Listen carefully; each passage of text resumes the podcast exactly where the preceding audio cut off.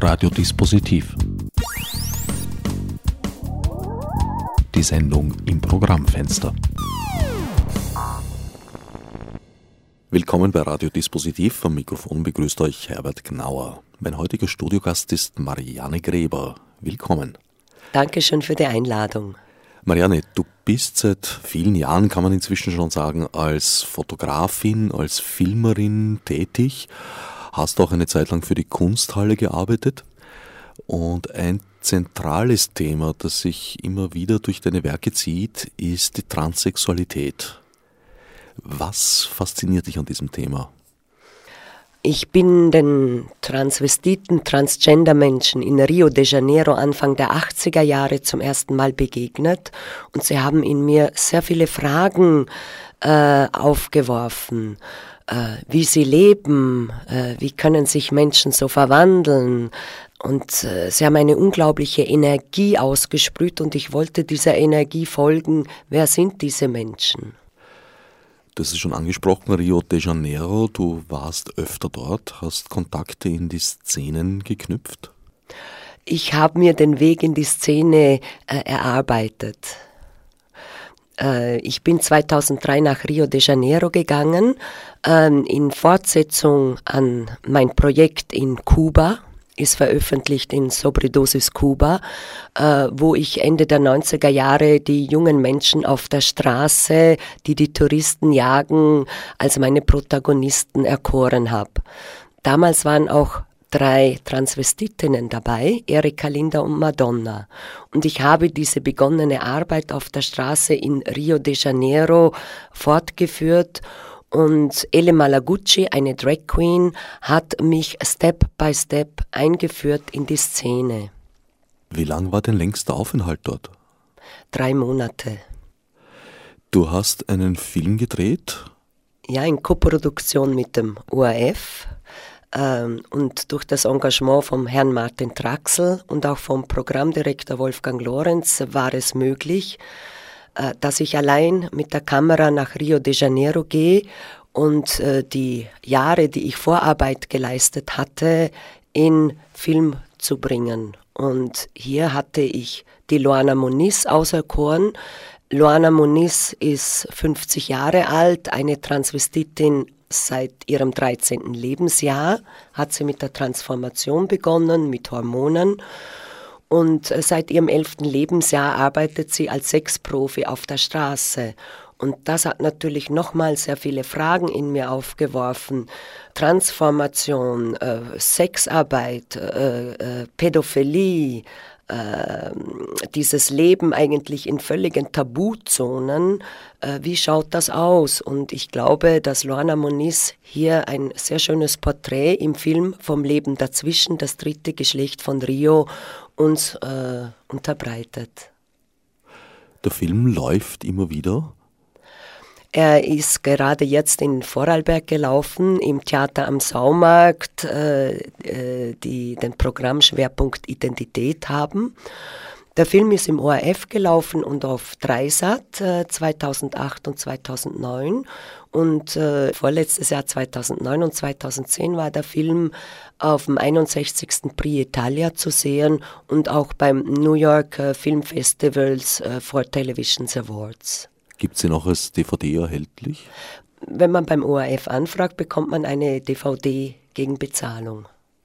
Das führt mich jetzt zur Frage, du hast eine Website, wo man auch Dinge von dir erwerben kann oder bestellen oder sich über die Termine erkundigen? Äh, auf meiner Homepage unter Now habe ich sozusagen meine wichtigsten äh, Tätigkeiten und äh, das, was gerade aktuell ist. Seit vier Jahren stelle ich unter Now rein und da äh, können Sie gerne nachschauen, was gerade aktuell ist. Wo genau findet man das Now? Das Now steht ganz am Anfang. ganz am Anfang? Nein, eher am Ende. Da muss ja was davor sein. marianegreber.at ja, und darunter steht Now Projects, Personalities, Contact und Now kommt als erstes also und nur auf Now klicken. Die ganze URL lautet Marianne Gräber in einem durch.at. Äh, deine nächsten Projekte, Ausstellungen? Ähm, ich habe einiges in Vorbereitung, auch an Tabuthemen. manche von diesen Themen ähm, werden noch Monate, wenn nicht manche Jahre dauern, weil es auch hier darum geht, äh, zuerst äh, Menschen kennenzulernen, ihr Leben kennenzulernen, ihr Vertrauen zu gewinnen und erst dann finde ich einen Weg, sie ihr Leben in Bilder zu fassen oder in filmische Sequenzen. Also du kommst nicht an mit deinem Kameraset, drehst einen Film über die ersten Eindrücke, sondern du versuchst den Menschen zuerst nahe zu kommen. Ja, das ist äh, eigentlich die Basis einer Arbeit, ähm, weil meine Arbeit keine journalistische ist, sondern ich das vis-à-vis -vis brauche, wie ich mich selber brauche. Das heißt, ich muss mich dem vis-à-vis -vis nähern, muss das vis-à-vis -vis überzeugen von dem, was ich mache, überzeugen von dem, wie ich es mache.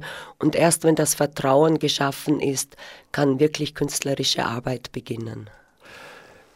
In deinen Arbeiten versuchst du teils Realitäten, so wie du sie vorfindest, abzubilden, teils machst du aber auch Inszenierungen, um Dinge besonders hervorzuheben oder einen künstlerischen Ausdruck hineinzubringen. In meiner Arbeit mit den brasilianischen Transvestitinnen habe ich einmal, nachdem sie die Straße zu ihrer Bühne machen, mit Vorliebe indiskrete Straßenfotografie gemacht mit ihnen auf der Straße. Das heißt, selbstverständlich in Absprache mit Ihnen. Äh, es gibt gewisse Codes, äh, gewisse Situationen, die man kennen muss und innerhalb dieses Rahmens darf ich arbeiten. Ähm, und erst wenn man Vertrauen hat, kann man auch wirklich indiskret sein.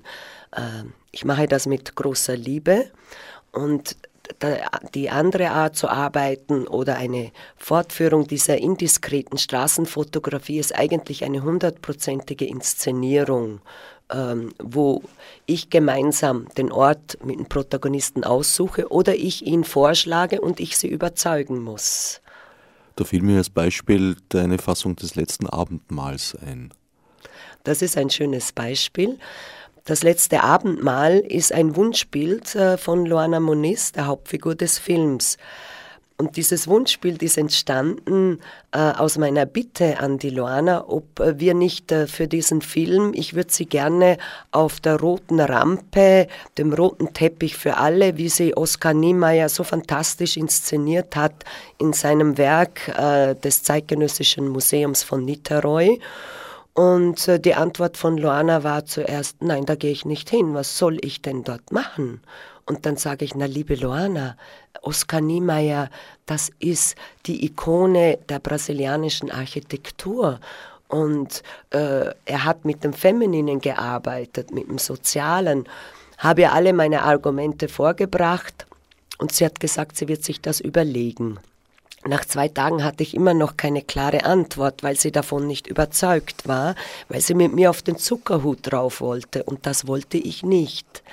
Jetzt stand sozusagen der Zuckerhut mit äh, einem wunderbaren Werk von Oskar Niemeyer äh, in Konkurrenz. Und am dritten Tag hatte ich immer noch keine Antwort und dann sagte ich, Luana, was ist dein Wunschbild?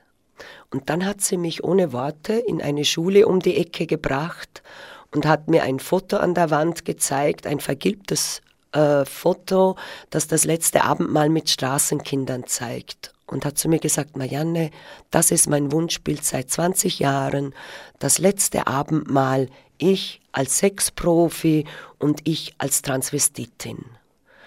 Und dann habe ich gesagt, Luana, ich möchte deinen Wunsch erfüllen das ist ein unglaublich starkes Bild, wenn wir zwölf Transvestitinnen, die sich alle prostituieren, in der Mitte mit einem äh, schwarzen äh, Jesus, ein schwarzer Mensch, der Jesus symbolisiert, darstellen. Und nachdem ich auf ihr Wunschbild eingegangen ist, ist sie sozusagen dann als äh, Antwort auch auf meinen Wunsch eingegangen und ich konnte die Arbeit mit ihr im Mac von Niteroi auf der Rampe erarbeiten. Kann man sich das auf deinem Website ansehen? Man kann sich ähm, ein Foto unter Now ansehen. Äh, es ist äh, im Moment das vierte Foto von oben, äh, wo auch der Film von 2009 angekündigt wird. Und dieses eine Foto ist dort zu sehen und auch das letzte Abendmahl ist unter Now zu sehen. Jetzt haben wir sehr viel über oder einiges über Luana gehört. Jetzt wollen wir vielleicht mal etwas von ihr hören. Du hast ein bisschen Musik mitgebracht. Ich habe Musik mitgebracht und zwar ähm, es ist sozusagen äh, aus der Community um Loana Moniz herum. Loana Moniz ist auch eine Künstlerin. Äh, sie macht selber Shows, Playback. Und äh, ähm, für diesen Film haben wir extra Aufnahmen gemacht mit Lorna Washington und Rogeria. Lorna Washington ist eine schwarze Drag Queen und sie war in den 70er Jahren äh, die erste Drag Queen, die aus den Favelas an die Copacabana in Rio gekommen ist und Shows gemacht hat. Sie war auch in den 90er Jahren in New York auf der Bühne und lebt äh, wieder in Rio de Janeiro, äh, ist Performerin, äh, hat ihre Theaterstücke und singt. Ähm, und war auch sehr schön. Lorna konnte Rogeria dazu bewegen, mitzusingen und äh, hier für die, also eine CD mit aufzunehmen für den Film. Rogeria ist die Ikone der brasilianischen Transvestiten- und Gay-Szene. Rogeria ist jene, die es geschafft hat. Sie ist heute 65 Jahre alt ähm, ist im Fernsehen, hat ihre eigenen Shows und ist sozusagen auch daher das Vorbild für Tausende von Transvestitinnen.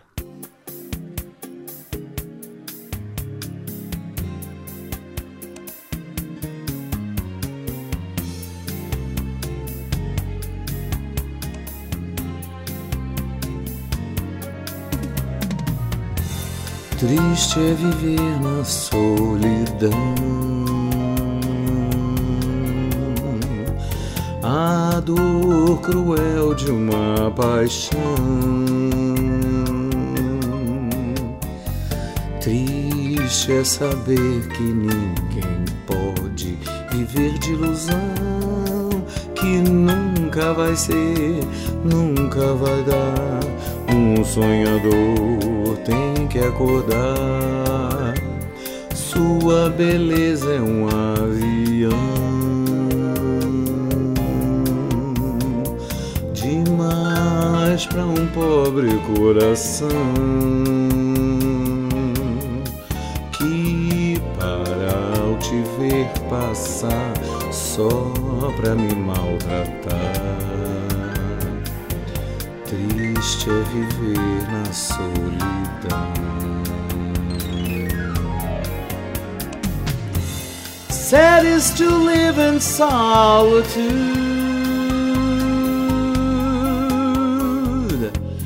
far from your tranquil altitude. Sad is to know that no one ever can live on a dream that never can be. You'll never be driven awake. Wake up and see your beauty is an aeroplane. So high my heart can bear the strain. Stops when you pass by, only to cause me so much pain.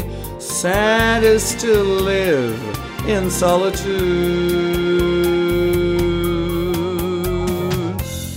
Triste é viver na solidão.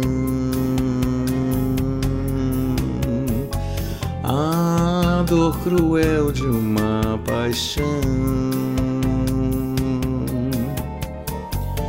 Sad is to know that no one ever can live on a dream that never can be. You never be driven awake. Wake up and see. Sua beleza é um avião. Demais pra um pobre coração. A heart that stops when you pass by, only to cause me so much pain. Sad is to live in solitude. E para ao te ver passar só pra me maltratar. Triste é viver na solidão. In solitude, na solidão. In solitude, na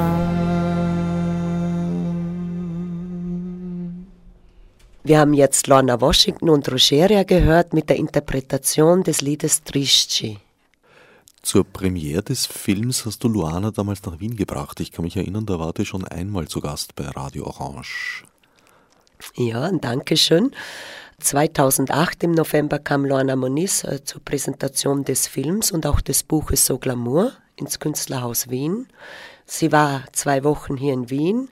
Ich konnte ihr mein Zuhause zeigen, äh, meine Stadt zeigen. Wie ist denn die Lebenssituation von Luana als transsexuelle und professionelle Sexarbeiterin? Äh, Luana Moniz ist sowas wie eine Chefin. Sie ist die Chefin von Lappa, der Transvestitinnen, die sich prostituieren. Es gibt im Stadtteil Lappa von Rio de Janeiro eine lange Tradition. Das ist ein altes Viertel, ein Kolonialviertel, äh, ein Künstlerviertel, ehemaliges Gaunerviertel und da sind auch die Transvestitinnen zu finden.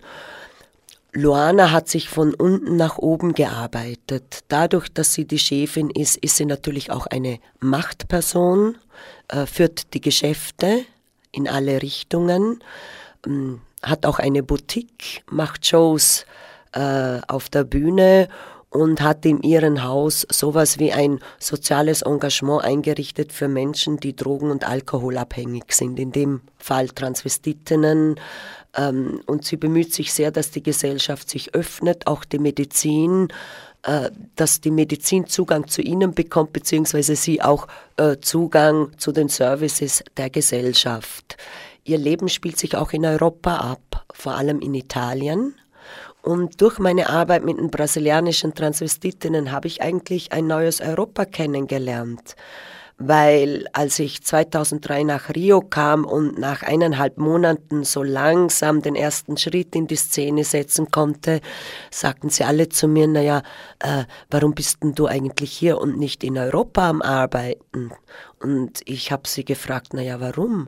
Und dann sagen sie, ja, weil die schönsten Transvestitinnen von Brasilien sind alle in Europa. Ich hatte nichts verstanden, was sie gesagt haben und bin dann auf die Suche von ihnen auch hier in Europa gegangen und habe mit Luana Moniz auch in Italien zusammengearbeitet, mit Taya Brinca in der Schweiz und in Spanien und Frankreich. Chefin heißt in diesem Zusammenhang genauer was, dass äh, andere Sexarbeiterinnen und Sexarbeiter möglicherweise in einem untergebenen Verhältnis zu ihr stehen?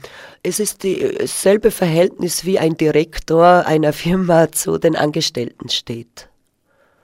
Es wird niemand gezwungen zur Arbeit.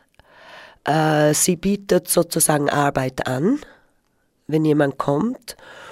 Und äh, die Transvestiten in der Prostitution sind äh, teilweise etwas anders organisiert, so wie ich das sehe, wie im Verhältnis, sage ich mal, Mann zu Frau. Sie sind sehr viel unabhängiger.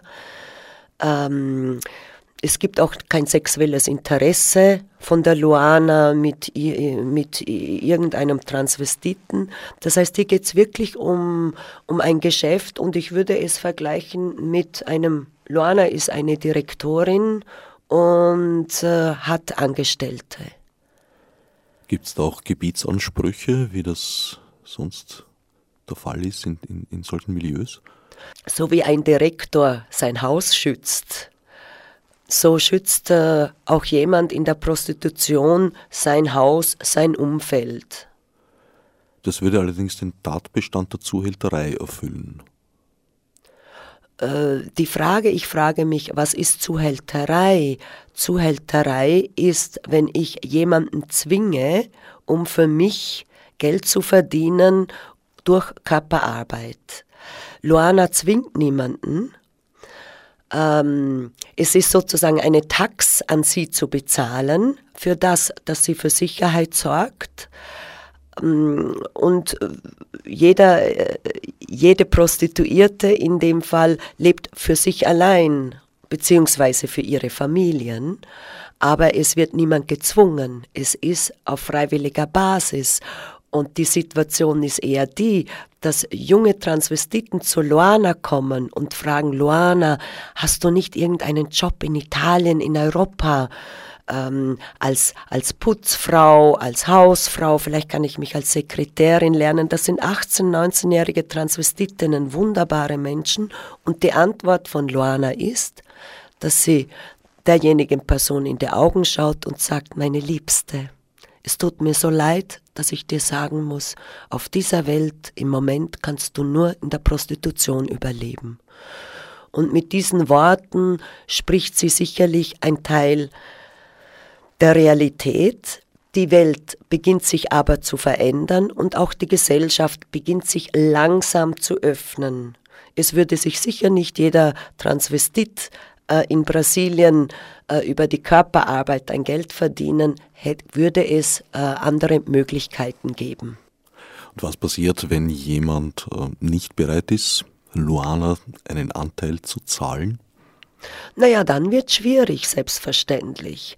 Ähm, Luana hat auch einen Anwalt, äh, Luana hat auch einen Psychologen sozusagen in ihrer Organisation und äh, Probleme versucht man menschlich zu lösen. Naja, der Anwalt wird ja jetzt bei der Verteidigung ihres Reviers nicht wirklich behilflich sein können, weil das Ganze hat ja nicht wirklich eine gesetzliche Grundlage, nehme ich an. Äh, bei der Verteidigung des Reviers ist eigentlich die Transvestitin, die Luana, als sich die Verteidigung, weil niemand interessiert sich für den Transvestiten. Der Transvestit ist ein Niemand in der Gesellschaft. Er ist weder Frau noch Mann auch wenn sie als weibliche Wesen erscheinen. Das heißt, niemand will mit ihnen etwas zu tun haben, weder äh, die Officials noch die Polizei. Und sie machen, sie leben eigentlich sowas wie am Tag sind sie am Rand der Gesellschaft, sagt die Gesellschaft, und in der Nacht sind sie das Zentrum der Gesellschaft. Transvestiten in Zivilberufen gibt es in Brasilien nicht? Ich habe 2003 eine Transvestitin von 43 Jahren in einer Organisation getroffen, die mir gesagt hat, dass sie brasilienweit die einzige Transvestitin sei, die eine adäquate Arbeit in einem Büro hat. Ich denke, es gibt manche mehr, aber die meisten sind eigentlich dazu gezwungen, äh, sich in der Prostitution einmal das Geld zu verdienen, um die Eingriffe, Hormone, chirurgische Eingriffe äh, äh, sich leisten zu können. Es gibt keine Versicherung, in, also keine Krankenversicherung in diesem Sinne wie bei uns hier in Österreich oder in Europa. Heißt das, dass Transgender-Leute in der brasilianischen Gesellschaft weitgehend ausgeschlossen sind? Äh, Brasilien ist ein sehr komplexes, ein sehr buntes Land und Brasilien ist auf einmal äh, auf der einen Seite sehr ein männlich dominiertes Land. Ähm, auf der anderen Seite ist durch die Vermischung der Kulturen von Weiß und Schwarz, auch die Vermischung äh, von Sprache, von Sein, ich glaube, dass das der Boden ist, dass auch eine äh, neue Gesellschaft äh, sich entwickeln konnte mit eigener Identität. Und das ist Brasilien. Und sie werden in Brasilien geliebt. Also zum Beispiel die Rocheria, wenn ich mit der Rocheria auf der Straße sitze, ist jeder Mensch, der vorbeigeht, umarmt Rocheria, liebt sie und sagt, du gibst uns so viel. Sie sind sowas wie Künstler-Ikonen, aber nur zu bestimmten Momenten. Und diese Momente liegen sicherlich außerhalb des Alltags. Nein, das ist... Äh, ist immer wieder ein bisschen anders. Natürlich, wenn sie Shows machen, sind sie die Stars. Ähm, auf der Straße, wenn man sie sieht, kommen die Menschen, begrüßen sie, äh, machen ihnen Komplimente äh, wie, wie einem Hollywood-Star. Das passiert der Rogeria. Der Luana kann so etwas auch passieren, wobei die Luana eine ganz andere Rolle hat. Sie ist nicht nur die Chefin der Prostitution dort, sie ist sowas ne, wie die Chefin des, des, des Nachtlebens. Äh, da, da gibt Straßenkinder, da, es gibt die Kunden, es, es gibt äh, äh, äh, die, die Mutter, die kommt und ein Problem mit ihrem Kind hat und die Loana um Rat fragt, was sie tun soll. Sie ist, äh, die Prostitution ist hier eine andere, ist nicht so exklusiv ausgeschlossen, weil Loana ja auf der Straße arbeitet, ähm, wie hier in Österreich. Das heißt sozusagen zwei Meter neben ihrem Stuhl, wo sie sitzt, äh, ist ein Lokal, wo Liveband sitzt und, und äh, äh, die Pärchen gemütlich hingehen, um etwas zu trinken. Sie ist sozusagen auch eine soziale Kommunikationsfigur, weil sie Geld hat, selbstverständlich auch, und hier auch was bewegen kann. Und äh, Luana hat sich äh, mit einer äh, versucht, sehr zu sammeln, auch für jene, die eigentlich hungern in ihrem Viertel. Und wir, wir können diese Figur einer Luana, die sich hier prostituiert, überhaupt nicht vergleichen mit irgendeiner Zuhälterei oder einer anderen Form der Prostitution. Selbstverständlich, äh, das klingt jetzt alles sehr idealistisch. Ein wenig romantisch, ja. Es klingt äh, äh romantisch, aber es klingt so, wie ich in eine Beziehung mit jemandem gehe, habe ich am Anfang auch eine romantische Vorstellung und dann lerne ich erst den Menschen kennen und das ist hier nichts anderes. Aber es gibt keinen Zwang. Und das, was wir alle von Prostitution und Zuhälterei und, und diese Diabolisierung äh, hören, es passieren viele Geschichten, selbstverständlich. Und das ist das, was wir in den Zeitungen lesen und hören. Aber wenn jemand mal richtig tief in die Prostitution reinsieht, dann ist das ein Universum. Und ich habe selbst Kunden erlebt, die als Entschuldigung für eine Verspätung ein Geschenk mitgebracht haben. Welcher Mann hat mir im Leben schon einmal ein Geschenk mitgebracht, wenn er sich verspätet hat. Also hier gibt's Gesten und das zeigt mir ein Manko in der Gesellschaft auch auf. Die, die Prostituierte spielt eine unglaublich wichtige Rolle in unserer Gesellschaft. Wenn wir tief in die Prostitution reinschauen, äh, sehen wir ein Universum. Ein Universum, das sozusagen das ist, was wir in der Gesellschaft kennen. Es ist nur ein Spiegelbild. Es gibt in der Prostitution selbstverständlich genauso Brutalität, äh, wie es sie überall gibt. Ich habe äh, aber auch unglaublich viel Zuneigung erlebt, äh, viele Gespräche und nicht jeder Kunde äh, kommt, um brutal zu sein. Im Gegenteil, der Kunde kommt, es ist eine Befriedigung, äh, äh, eine Triebbefriedigung und die Prostituierte bietet die Dienste hierfür an. Ob's, ob die Prostituierte das dann freiwillig macht oder nicht, ist eine andere Frage. Aber die Frage ist, warum muss sich jemand prostituieren? Das ist eine gesellschaftliche Frage und hat nichts mit Brutalität oder Zuhälterei zu tun. Dann sage ich, ist die Gesellschaft an sich das Brutale, das, das fördert, dass Menschen, die sich nicht prostituieren wollen, weil sie dafür die Begabung nicht haben, das tun müssen. Und da überleben viele Menschen nicht, weil man verschmutzt sich spirituell, emotional. Äh, Alkohol, Drogen, Kriminalität, Gewalt, Brutalität spielt alles eine Rolle im Leben äh, eines Menschen, äh, der sich prostituiert. Genauso wie die anderen Ebenen. Aber die Brutalität ist die Frage, ob die nicht in einer Gesellschaft liegt, die Menschen hier an den Rand drängen und ihnen keinen Weg, äh, keine Entwicklungsmöglichkeiten und keinen Platz für sie haben. Und ich glaube, hier ist die Gewalt ganz klar auf der gesellschaftlichen Seite, auf der offiziellen Seite. Du hast vorher gesagt, dass Luana ihre Dienstnehmer und Dienstnehmerinnen schützt. Das ist einerseits vor Gewalt durch die Kunden, andererseits aber auch vor der Polizei. Die Polizei interessiert sich nicht für die Transvestitinnen. Die Polizei interessiert sich dann für sie, wenn sie kriminell werden. Wer sind die Kunden? Also ich nehme an, dass es jeder, sich vor jeder. allem um, um, um, um männliche Kunden handelt. Äh, grundsätzlich wird die Transvestitin vom männlichen Kunden aufgesucht, vom Mann, der auch die Frau liebt.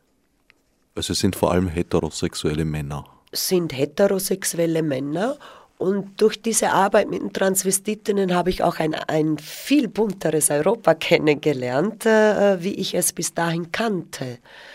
Ähm, grundsätzlich hat man in Brasilien, es ist ein großes Tabu und kein Mann auf der Welt würde je zugeben, oder vielleicht auch keine Frau, es gibt auch Frauen, aber ganz wenig, ähm, kein einziger Mann auf dieser Welt würde zugeben, mit einem Transvestiten zu verkehren. Jedenfalls nicht offiziell. Hierzu hat, haben sie in Brasilien eine Umfrage gemacht, äh, wurde in Auftrag gegeben von der Regierung an eine Transvestitenorganisation. Sie haben tausend Männer befragt und davon haben sie aber ganz bewusst auch Männer gefragt, wo sie wussten, dass die Kunden von Transvestitinnen sind die sich prostituieren. Und kein einziger, in Brasilien hat kein einziger Mann einen Kontakt äh, mit einem Transvestiten. Das heißt, das ist ein unglaubliches Tabu. Hier, darüber wird nicht gesprochen. Und niemand gibt es zu. Ich glaube, das ist ein schönes Spiegelbild. In einer Umfrage gibt es keinen einzigen Mann, der mit Transvestiten äh, in Verbindung steht, äh, obwohl sie im wirklichen Leben in Verbindung stehen. Wie ist es in Brasilien eigentlich mit einem sozial- und, und, und medizinischen System bestellt?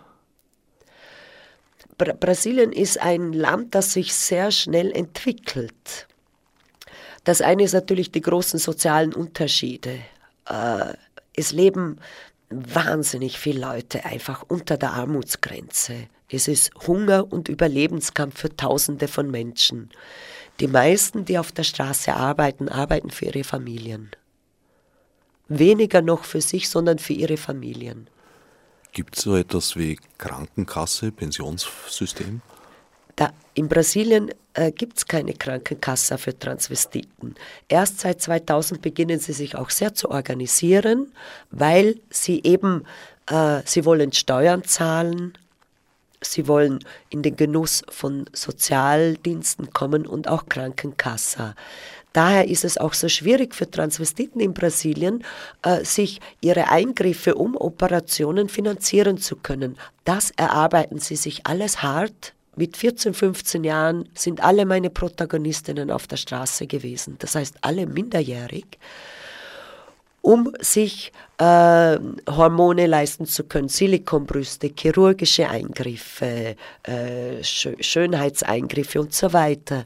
Im Vergleich dazu, hier in Österreich, bei uns wird ein Mensch als krank abgestuft. Ein transsexueller Mensch ist krank, was ich sehr negativ finde, weil so ein Mensch ist weder krank noch gesund, weil dann bin ich und du und jeder Mensch krank.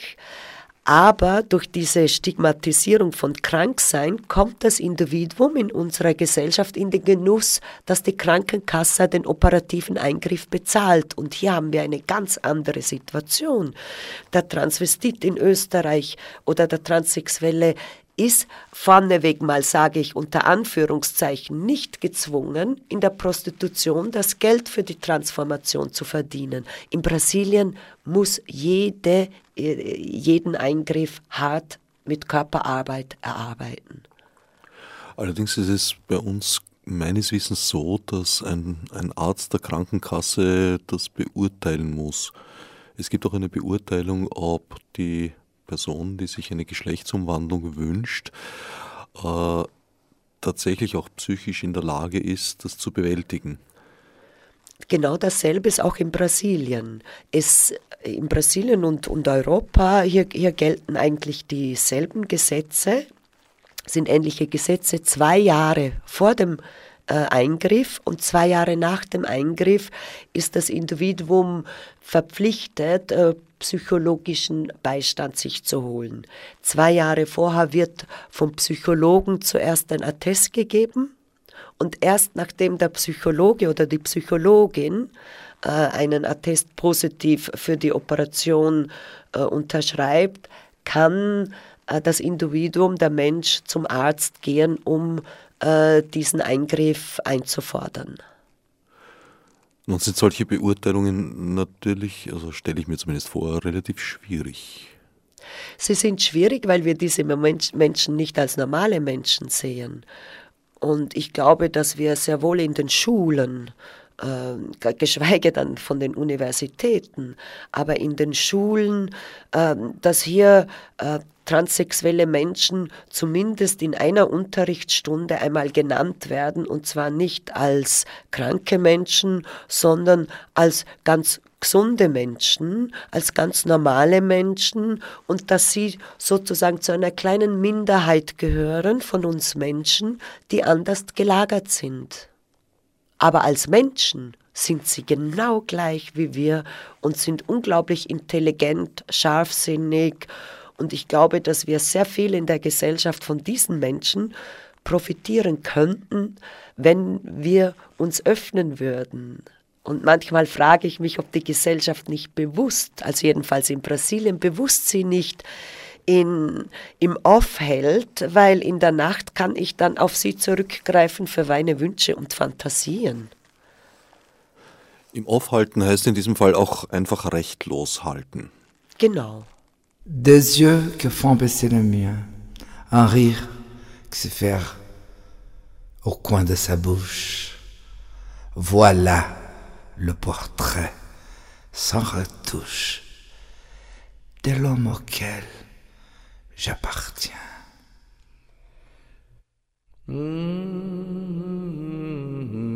Quand il me prend dans ses bras, il me parlait tout bas. Je vois la vie en rose. Il me dit des mots d'amour, mots de tous les jours. Et ça vraiment me fait quelque chose. Il est d'entrer dans mon cœur une part de bonheur dont je connais la cause.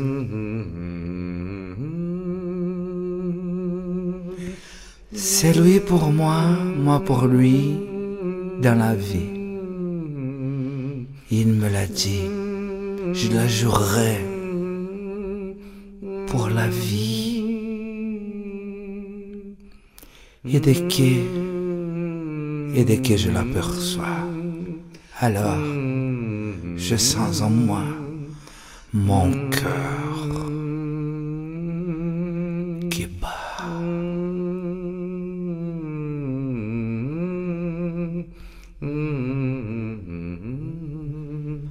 La vie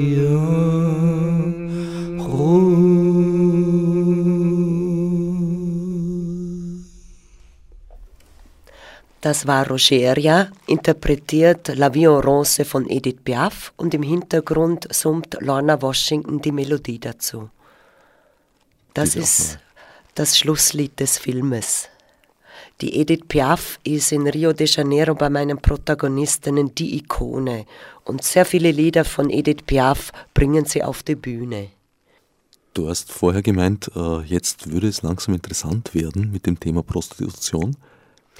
Ich glaube grundsätzlich, es ist ein komplexes Thema. Die Gesellschaft beginnt sich zu verändern und die Prostitution hat natürlich ähm, ist ein notwendiges Übel äh, aus einem System heraus, das auf Zweisamkeit aufbaut, auf Monogamie, auf Besitz von äh, einem Menschen zum anderen. Von der Geschichte her ist es die Macht des Männlichen über das Weibliche und über den Körper die Macht zu haben.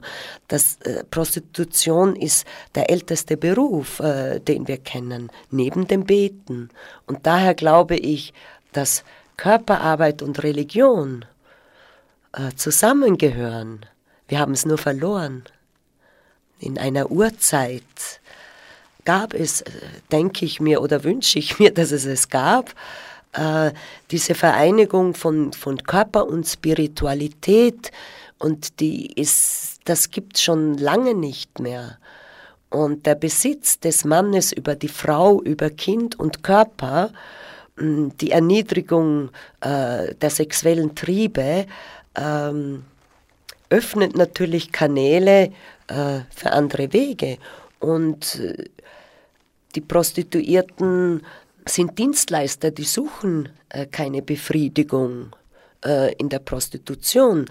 Äh, was sie sehr wohl suchen und was wir alle gemein haben, ist, dass sie auch in der Prostitution ihren Lebenspartner suchen.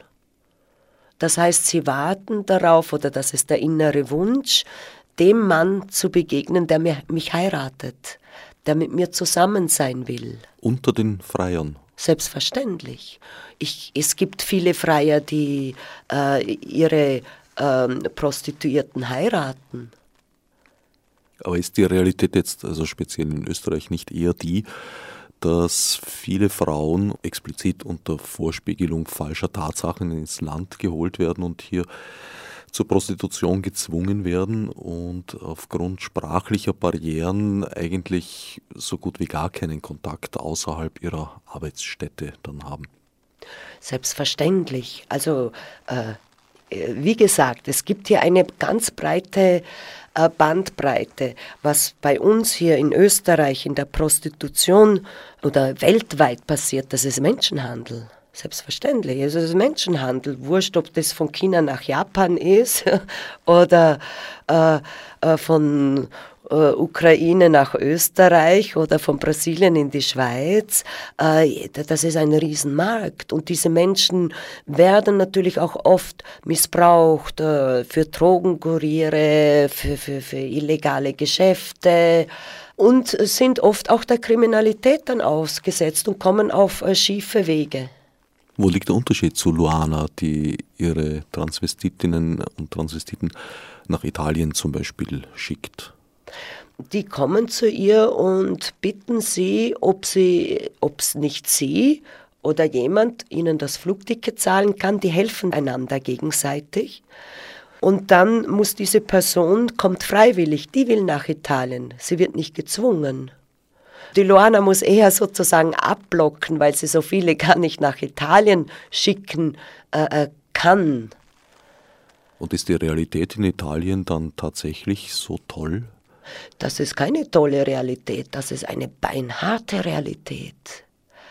Aber aus der brasilianischen Perspektive trotzdem zu Recht anzustreben? Oder Sie bleiben äh, drei Monate, maximal wie ein Touristenvisum ist und gehen dann wieder mit diesem Geld, was sie sich hier verdient haben, in ihre Heimat zurück.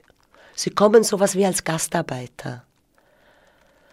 Und äh, die leben natürlich in einem geschlossenen äh, Space in gewisser Weise, wobei die Europäer hier genauso davon profitieren, äh, von den Mieten und so weiter. Ähm, was in Italien für mich eigentlich das Beeindruckende war, ist, nicht nur die Solidarität, die sie untereinander haben, sondern dass ich mit ihnen in der Nacht in die Pampa fahre, in die Dunkelheit und plötzlich sehe ich äh, ganze Linien von, von Autolichtern. Und dann stehen da in der, in der Dunkelheit 50 Transvestitinnen. Der eine hat ein Spray eingepackt, der eine hat sonst ein Verteidigungsinstrument dabei, weil sie wirklich im Dunkel stehen. Und da ist eine lange Schlange an Autos warten, bis sie drankommen. Das ist, das, sehen wir nicht. Und allein in diese Dunkelheit zu gehen und sich im Nirvana dem Nichts auszusetzen, ähm, das kostet viel Mut. Und da passieren natürlich selbstverständlich auch einige Sachen, aber ich habe so viele Autos gesehen, dass ich manchmal glaube, da passiert wirklich ganz wenig. Vom, vom, vom Volumen der Kunden. Aumenta mais um pouco, tá baixinho, favor. Eu não sei como é que entra. Tá, pode deixar.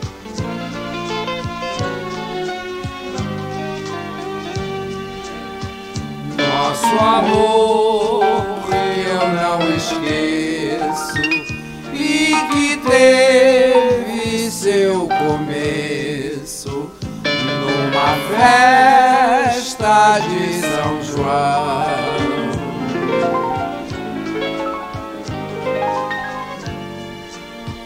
Morre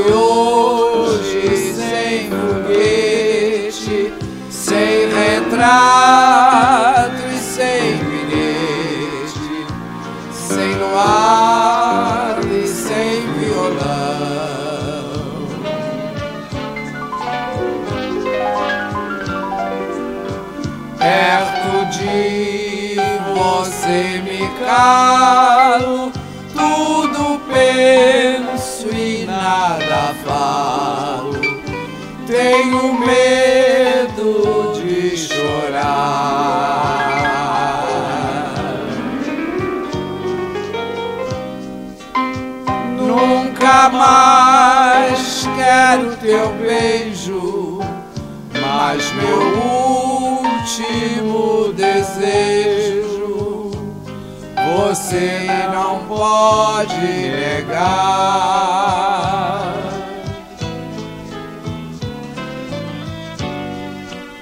Se alguma pessoa amiga pedir que você lhe diga se você lhe quer ou não.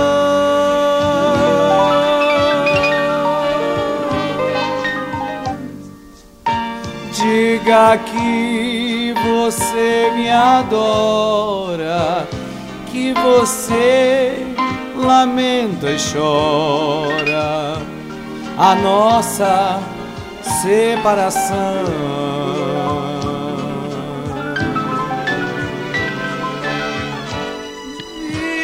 As pessoas que eu detesto, diga sempre que não presto, que o meu lar é um botequim que eu arruinei a sua vida. Eu não mereço a comida que você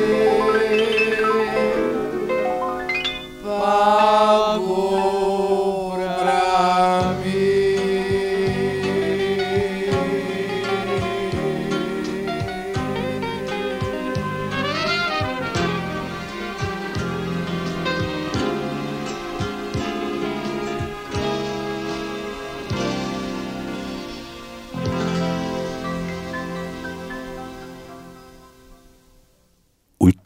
Desejo, der letzte Wunsch. interpretiert von Rogeria und Lorna Washington. Der letzte Wunsch meinerseits ist, dass wir weltweit einen Weg finden, dass es keinen Hunger mehr gibt und dass jeder Mensch eine würdige Wohnung hat.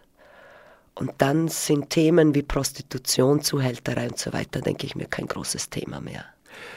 Damit sind wir am Ende der heutigen Sendung angelangt.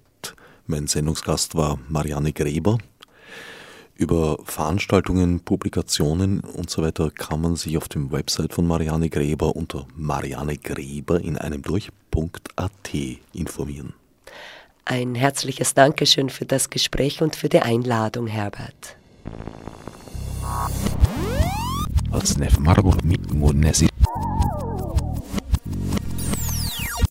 wichtig, um sich durch